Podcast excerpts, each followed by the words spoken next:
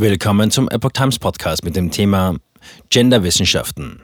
Von der ersten Queer-Theorie-Professur zum Queer-Beauftragten im Bundestag. Ein Artikel von Lydia Röber vom 20. Februar 2023. Vor 20 Jahren noch als Schwuchteldiplom betitelt.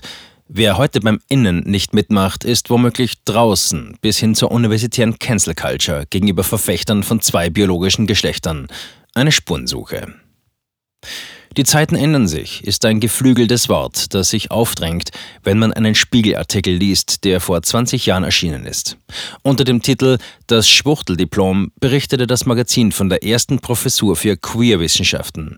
Eine Entwicklung, die im Januar 2022 zum ersten Queerbeauftragten der Bundesrepublik geführt hat.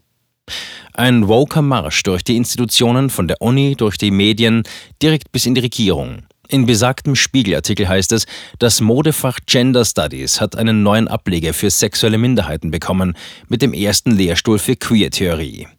Ironie oder nicht? Schwuchteldiplom wäre als Schlagzeile heute unmöglich.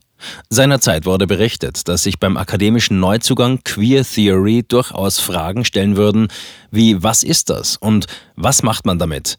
Um es an der Stelle vorwegzunehmen, das Fazit des Artikels ist, mit der nötigen Genderkompetenz kann ein Mann sogar Frauenbeauftragter werden. Jens Lehmann, der Queerbeauftragte der Bundesregierung, propagiert heute, Familie ist bunt. Ein grünen Politiker mit abgeschlossenem Hochschulstudium, wenn auch nicht in Genderwissenschaften oder Queer Theory.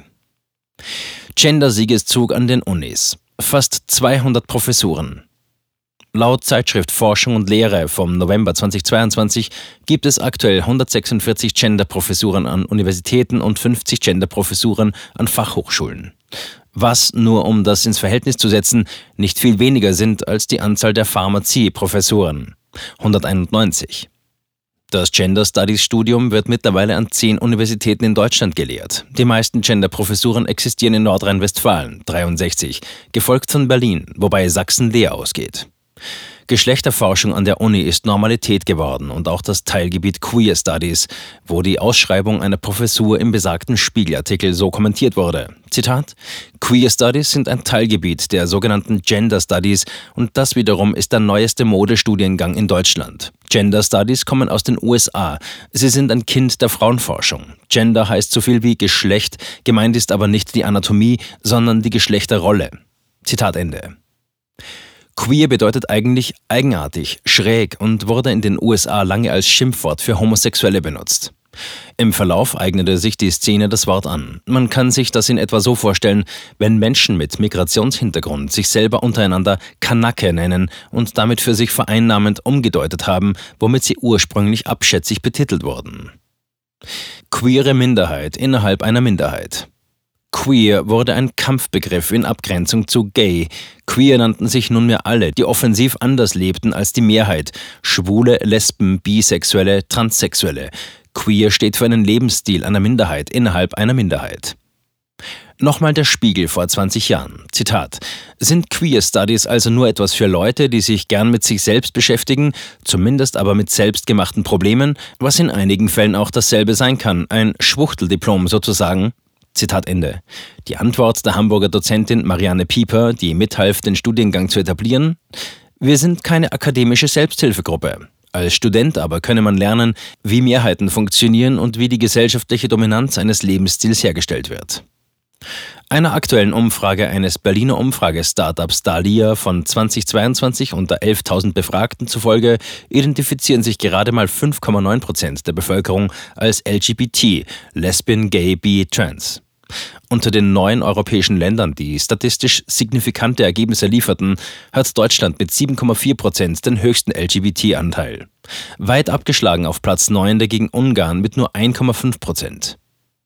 Andere Befragungsergebnisse liefern zum Beispiel eine Untersuchung der britischen Statistikbehörde, die den Anteil an Schwulen, Lesben und Bisexuellen im Lande mit lediglich 1,7 Prozent bezifferte. Ob jetzt die Wahrheit irgendwo dazwischen liegt, sei dahingestellt. Interessant jedenfalls das und wie sich die Altersgruppen aufsplitten. Die oben benannte Dalia-Umfrage ergab, dass sich von den jüngeren 14- bis 29-Jährigen mit 11,2 Prozent ungefähr doppelt so viel mit LGBT identifizieren wie bei den 50- bis 65-Jährigen. Da sind es nur 6,4 Prozent. Diese Zahlen bieten jedenfalls ein breites Feld an Diskussionsgrundlagen und viele offene Fragen. Auch die, ob hier eine kleine Minderheit die Sprache, die wissenschaftliche Welt und am Ende den Bundestag gekapert haben könnte. Wissenschaft, Wirtschaft und Politik. Gender durchdringt mittlerweile alle akademischen Fächer. Politik und Wirtschaft ziehen mit. Symbol hierfür ist die unter der Schirmherrschaft von Bundeskanzlerin Merkel in 2006 veröffentlichte Selbstverpflichtung Charta der Vielfalt zur Diversität in Bezug auf Nationalität, Herkunft, Geschlecht, Religion, Weltanschauung, Behinderung, Alter, sexuelle Orientierung und Identität. Hier haben Wirtschaftsunternehmen, Behörden, soziale sowie akademische Einrichtungen Konsens erklärt. Mittlerweile wird kaum noch eine Stellenanzeige ohne WMD annonciert, wobei das D für divers steht. Und es gibt zahlreiche Beispiele, die jemandem, der noch vom alten Eisen ist oder muss man hier von vorgestern sagen, und einfach in Ich Mann, du Frau und jeder nach seiner Fasson denkt, vermutlich eher den Kopf schütteln lässt. Aktuelles aus dem Genderland. In einer westfälischen Kleinstadt werden für Tausende von Euros 46 Homo-Ampeln installiert und in den Streuscheiben von Wolfenbütteler Fußgängerampeln wahlweise zwei sich an den Händen haltende Frauen mit Herzchen oder ein eben solches Männerpärchen angezeigt. Die Deutsche Bahn musste wegen nicht genderneutraler Sprache im letzten Jahr 1000 Euro Strafe wegen Diskriminierung zahlen und ihr Buchungssystem genderneutral nachrüsten. Ansonsten droht jetzt ein Ordnungsgeld von 250.000 Euro. Das Gender-WC als Bekenntnis?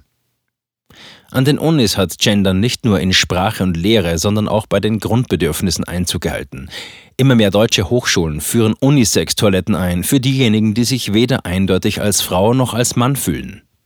Hotspots des Gender Gaga scheinen aber Berlin und seine Unis zu sein. Hier sind nicht nur 36 Professuren vergeben, der zweitmeisten in Deutschland. Nein, die Studenten gendern hier ihre Vornamen wie früher die Waldorfschüler, den ihren tanzten und auch die stillen Örtchen sind schon geschlechterneutral gemarktet.